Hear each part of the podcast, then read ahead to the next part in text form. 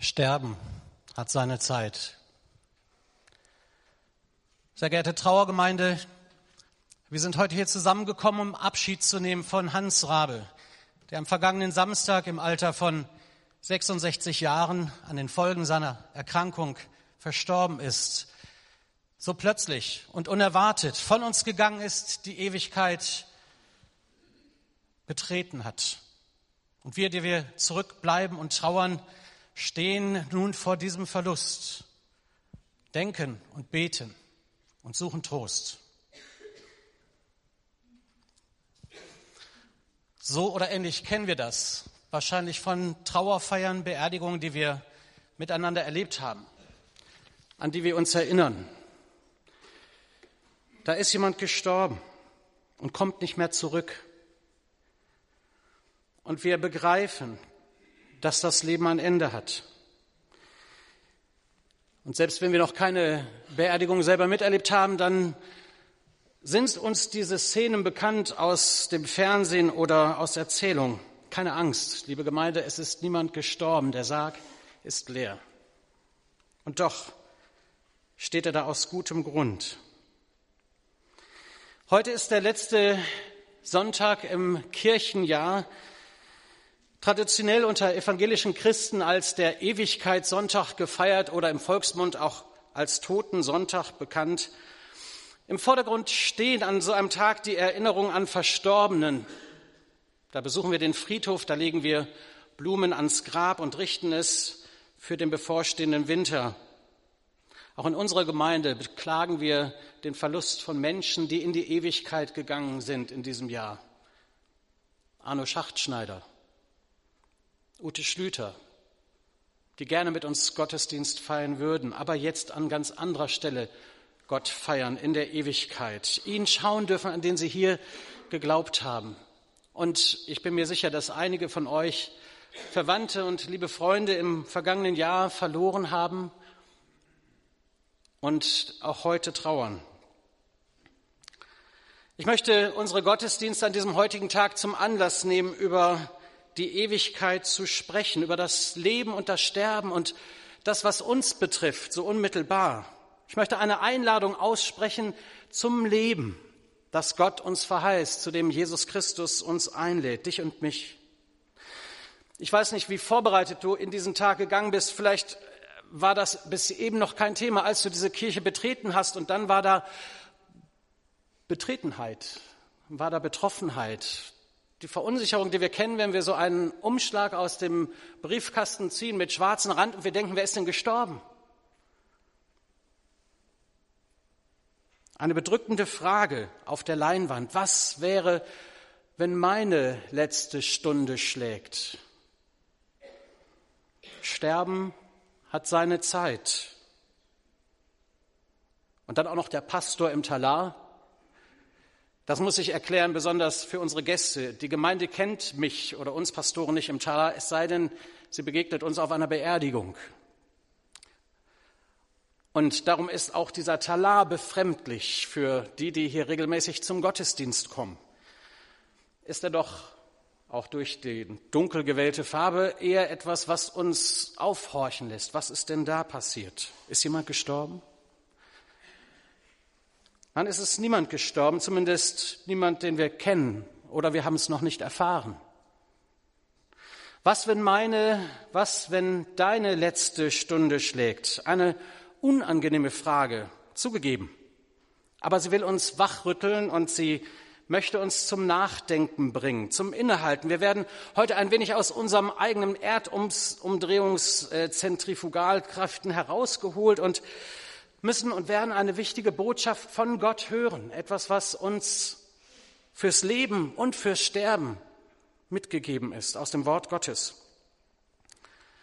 Ähnliche Auswirkungen wie die dieses Sages hier mag die Geschichte gewesen sein, die Jesus erzählt hat, vor vielen Jahren einer großen Zuhörerschaft erzählt hat. Ich möchte sie vorlesen aus dem Lukas-Evangelium im Kapitel 12, die Verse 16 bis 20. So eine richtige Wachmachergeschichte. Jesus erzählt ein Gleichnis, also eine Beispielgeschichte und sprach, es war ein reicher Mensch, dessen Feld hatte gut getragen. Und er dachte bei sich selbst und sprach, was soll ich tun? Ich habe nichts, wohin ich meine Früchte sammle. Und dann sprach er, das will ich tun. Ich will meine Scheunen abbrechen und größere bauen und will darin sammeln all mein Korn und alle meine Vorräte. Und ich will sagen zu meiner Seele, liebe Seele, du hast einen großen Vorrat für viele Jahre. Habe nun Ruhe, iss und trink und habe guten Mut. Aber Gott sprach zu ihm, du Narr, diese Nacht wird man deine Seele von dir fordern, und wem wird dann gehören, was du angehäuft hast? So geht es dem, der sich Schätze sammelt auf der Erde und ist nicht reich bei Gott. Ich möchte mit uns beten.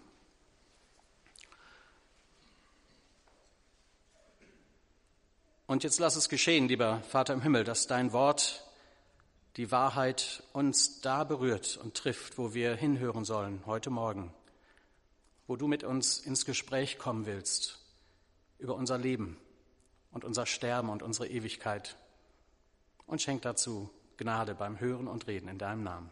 Amen.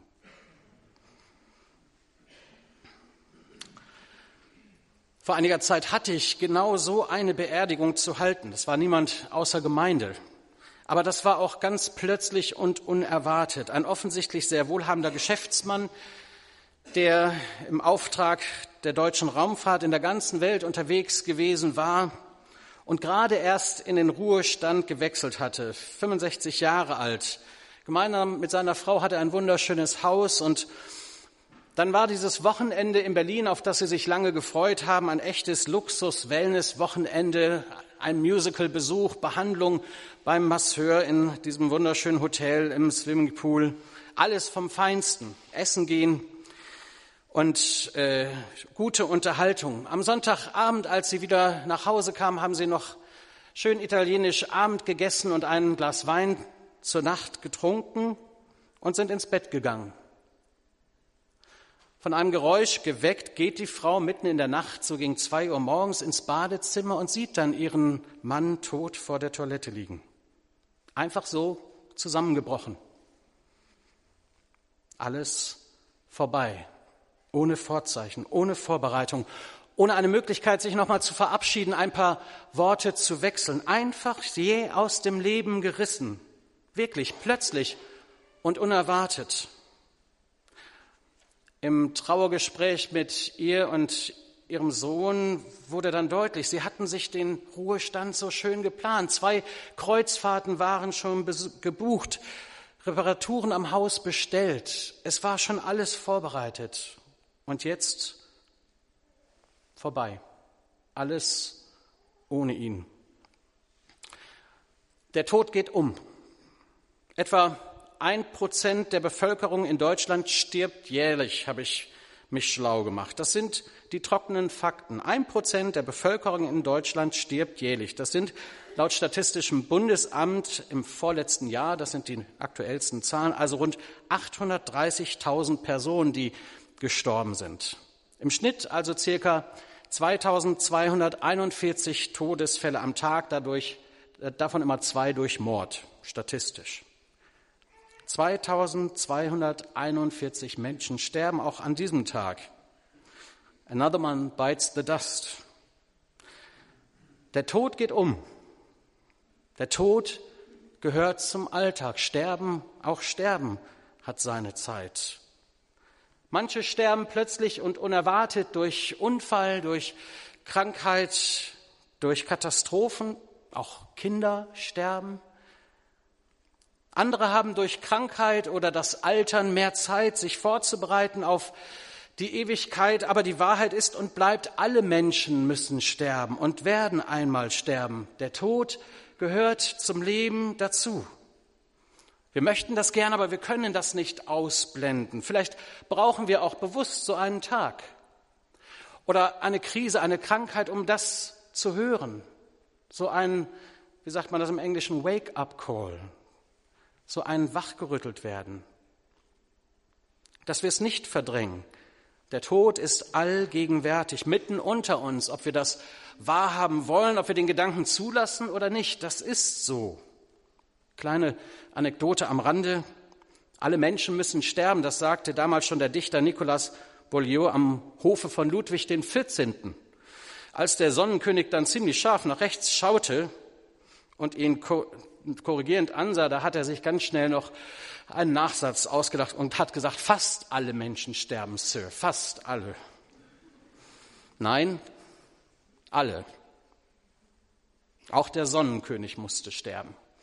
Kann er noch so scharf gucken.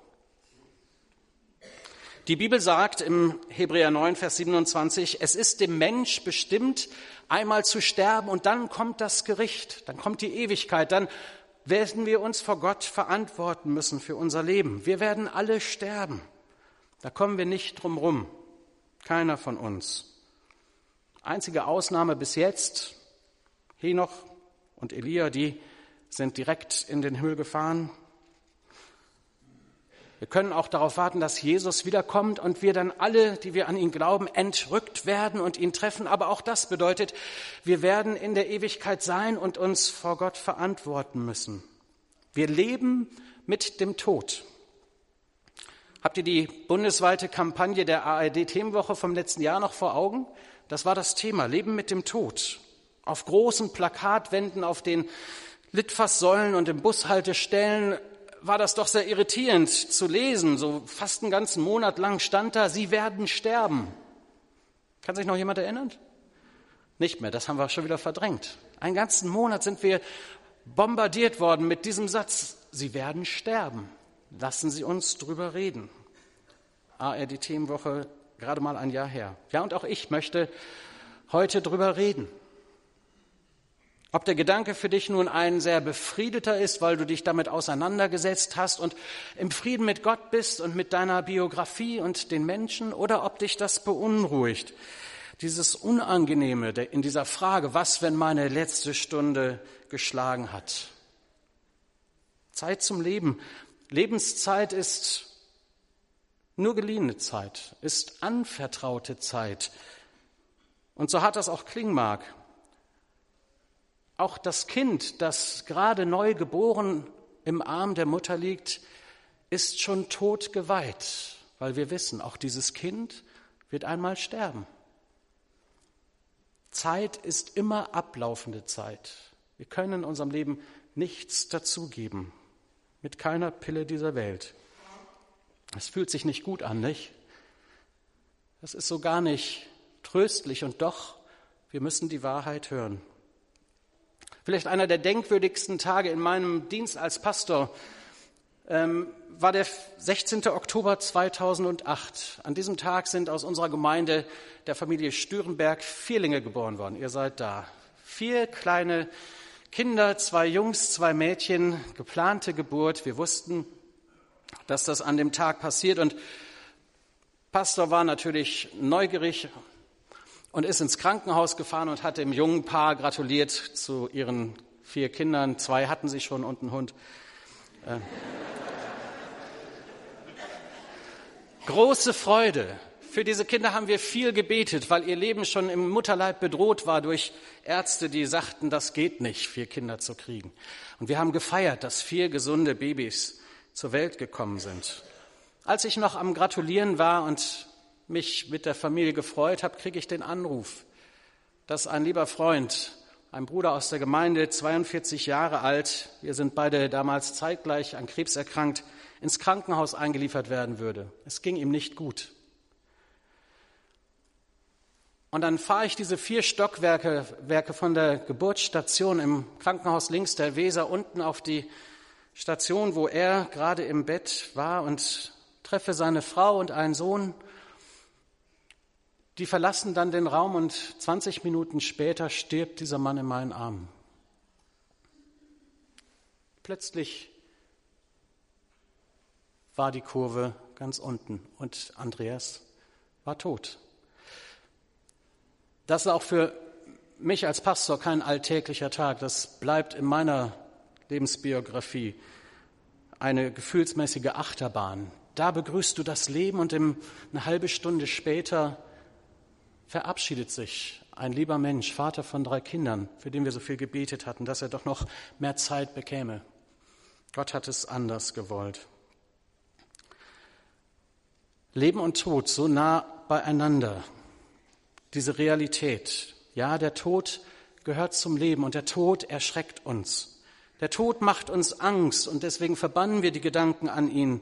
Wir wollen doch leben. Wir wollen doch alle so gern leben und das Leben ausschöpfen in aller Fülle. Der Tod. Ich wundere mich manchmal, dass wir so Berührungsängste haben. Wir sehen ihn doch an jedem Tag in so vielen Gesichtern. 5000 Tote bei so einem Taifun auf dem Philippinen. Die Nachrichten sind voll. Ertrunkene Bootsflüchtlinge in Italien. Hunderte von Särgen in einer großen Halle in Lampedusa. 50 Tote bei einem Flugzeugabsturz erst am Montag. Mehrere Dutzend Tote bei der Überschwemmung und Erdrutschen auf Sardinien. Bombenanschläge, Bürgerkriege, Leichen überall. Und als ob das nicht noch reicht, ziehen wir uns dann auch noch die Krimis jeden Abend rein und CIS und wie sie alle heißen, um noch mehr Leichen zu sehen, um noch mehr über den Tod nachzudenken und ihm doch innerlich noch mehr Abstand zu gewinnen. Was wäre, wenn meine letzte Stunde schlägt? Da, diesen Schritt gehen wir oft nicht. Und dann sind wir überrascht, wenn jemand stirbt, wenn das wirklich in echt passiert, wenn der Sarg voll ist. Und dann sitzen wir da wir haben das täglich live und in Farbe, spielen Spiele und töten viele. Das Leben, das Sterben, es ist immer wieder Thema in der Bibel und wir müssen das auch heute an diesem Ewigkeitssonntag noch ein bisschen aushalten.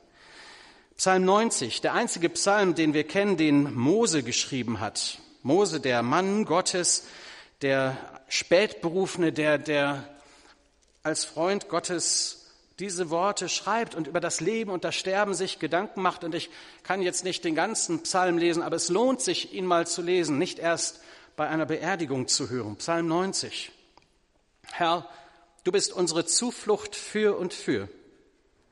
Ehe denn die Berge geschaffen wurden und die Erde und die Welt geschaffen wurde, bist du Gott von Ewigkeit zu Ewigkeit. Und dann entfaltet Mose in seinem Gebet diesen Gedanken, dass das Leben, selbst wenn es 70 oder 80 Jahre dauert, doch sehr kurz ist, dann aus der Ewigkeit betrachtet erkennt er, wie zeitbegrenzt unser Dasein hier auf Erden ist. Und dann mündet der Psalm in diesem Vers, den ihr jetzt schon lesen könnt, Vers 12, Herr, lehre uns doch bedenken, dass wir sterben müssen, auf dass wir klug werden. Oder wie es die Hoffnung für alle übersetzt, Herr, Gib uns doch die Möglichkeit, dass wir endlich zur Besinnung kommen und erkennen, wie kurz unser Leben ist. Wir sind aufgefordert, du und ich, wir Menschen, wir Geschöpfe Gottes sind aufgefordert, das Leben von hinten her, von der Ewigkeit her zu betrachten und zu bewerten und zu gestalten. Den Tod und die Ewigkeit nicht aus dem Auge zu verlieren, weil hier im Leben entscheidet sich, wo wir die Ewigkeit verbringen. Hier im Leben treffen wir Weichenstellung für das, was dann Ewigkeit für uns ausmacht. Hier entscheiden wir, ob Gott die zentrale Rolle in unserem Leben spielt, ob das, was Gott uns durch Jesus Christus, seinen Sohn, gegeben hat, als Geschenk unser Anteil für den Himmel wird oder nicht. Herr, lehre uns bedenken, dass wir sterben müssen, auf dass wir klug sind. Sind wir vorbereitet auf diese letzte Stunde?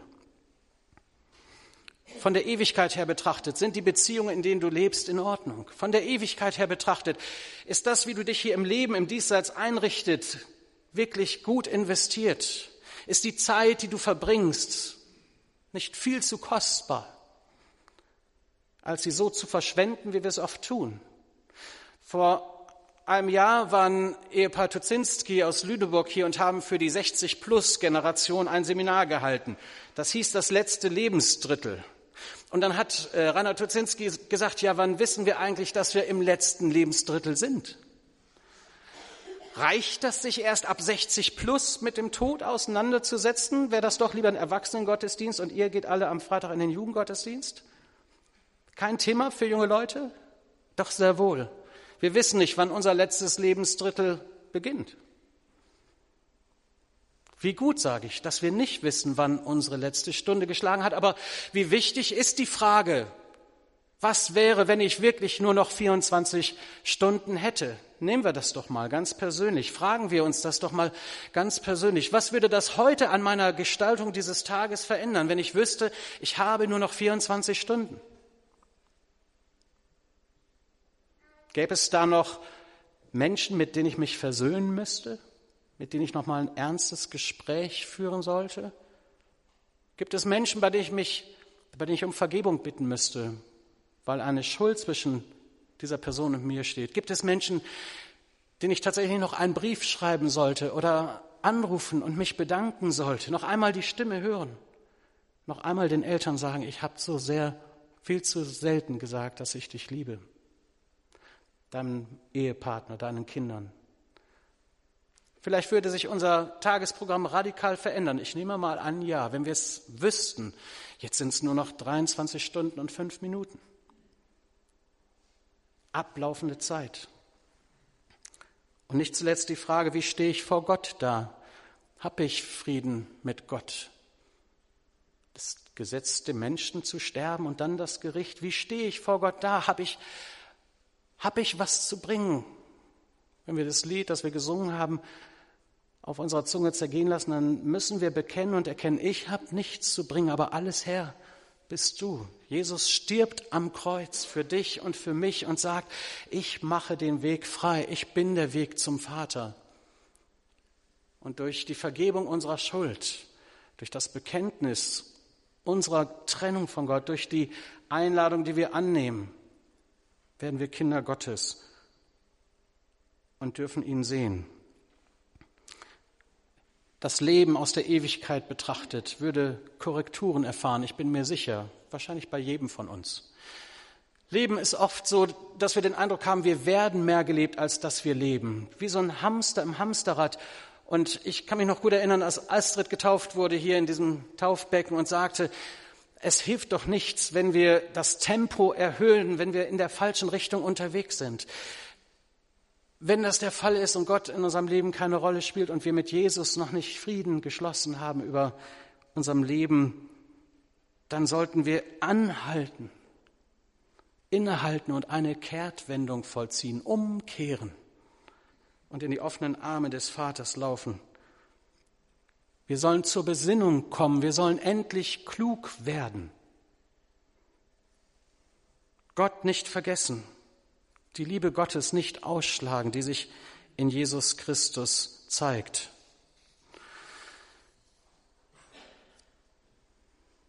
Es geht ja nicht darum, dass wir unserem Leben mehr Jahre geben. Das können wir gar nicht.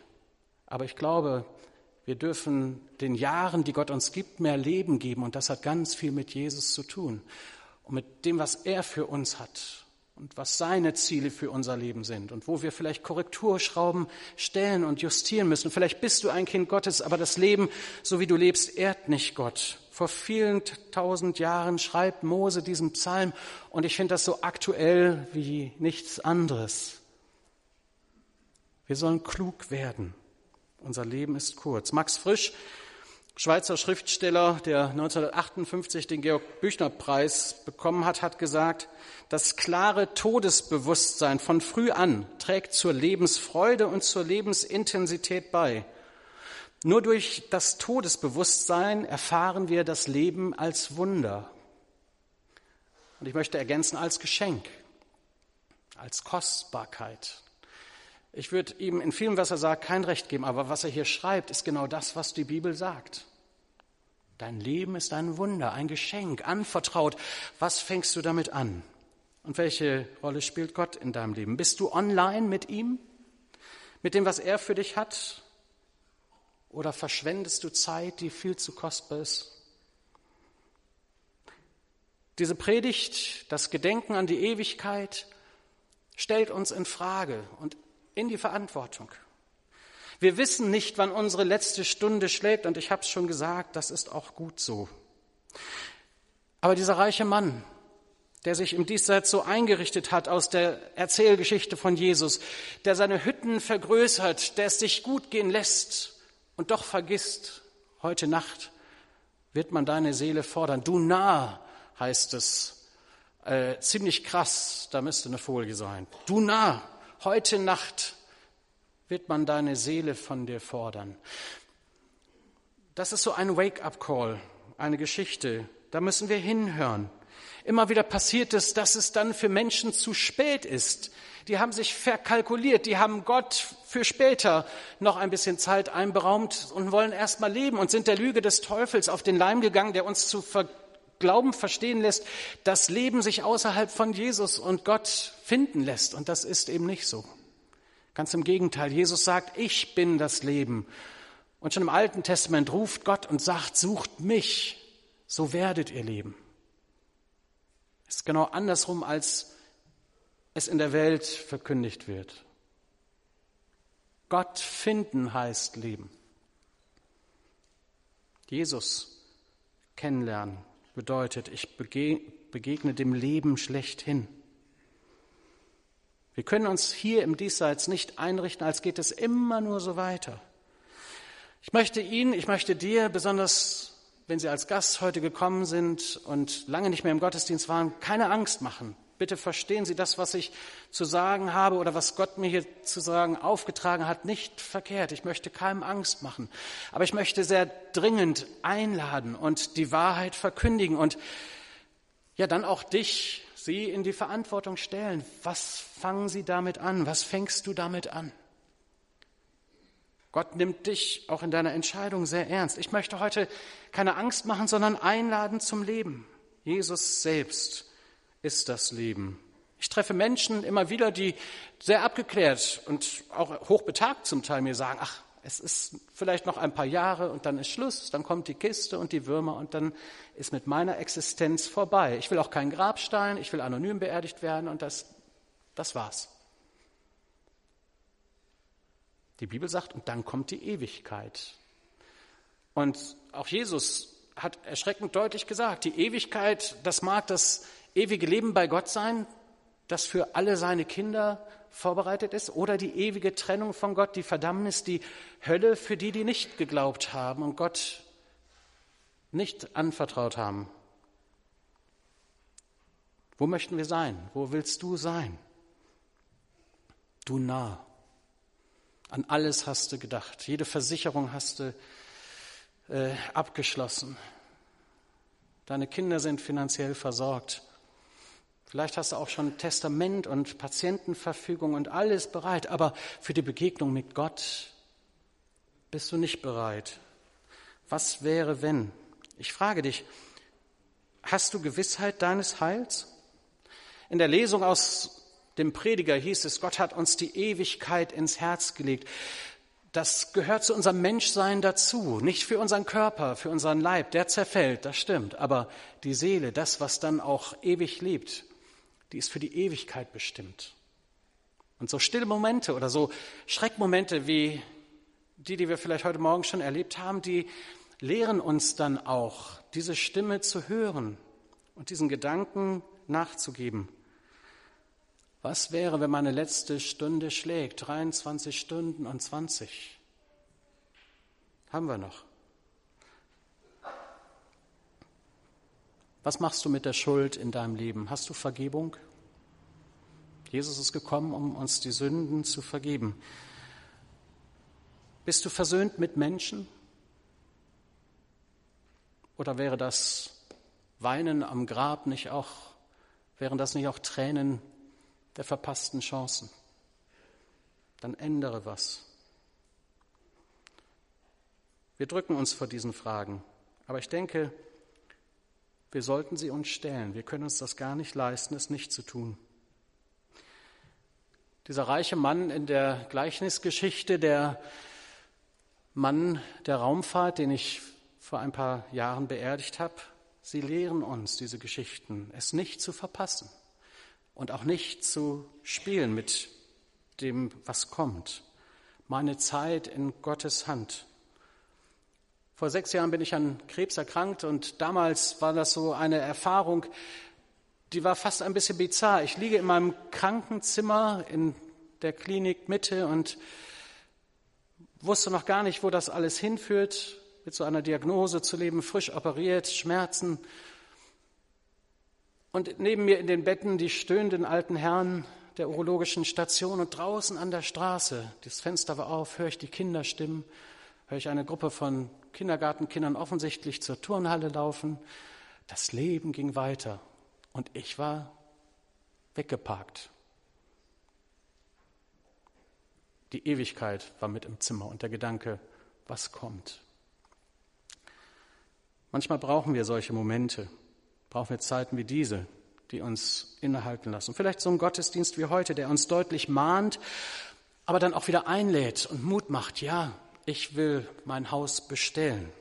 Jesus, von dem schreibt Johannes, sein guter Freund und Nachfolger in einem seiner Briefe im 1. Johannes 5, Vers 10, wer ihn, den Sohn hat, der hat das Leben.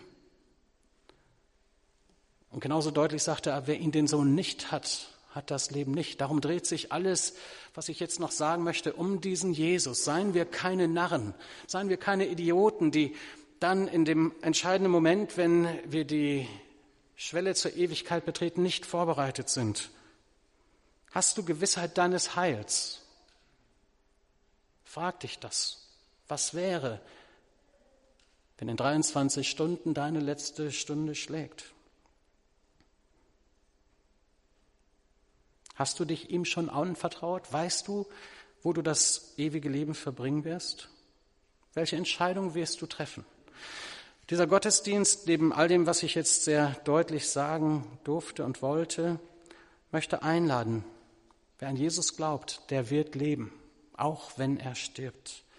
Jesus sagt, ich versichere euch, wer auf mein Wort hört und dem glaubt, der mich gesandt hat, der hat das ewige Leben der ist schon vom Tode zum Leben hindurchgedrungen. Der kommt nicht mehr ins Gericht. Ich lade dich ein zu dieser Erfahrung, zu diesem Glauben. Auf diesen Stein, auf diesen Fels kannst du bauen. Der Tod ist todsicher. Darum heißt es auch so. Aber auch das Leben, das Jesus verspricht, ist garantiert, ist dir sicher, wenn du glaubst. Und dazu lade ich dich heute ein. Vielleicht hast du nicht viel verstanden, hast noch viele Fragen, aber diese Frage steht heute im Vordergrund. Lerne diesen Jesus kennen und du wirst leben. Und wir kommen gerne mit dir ins Gespräch. Wir nehmen dich gerne mit in unsere Gemeindefamilie auf und führen dich. Während meiner Predigt sind statistisch gesehen 47 Menschen gestorben. Das wäre so dieser Block.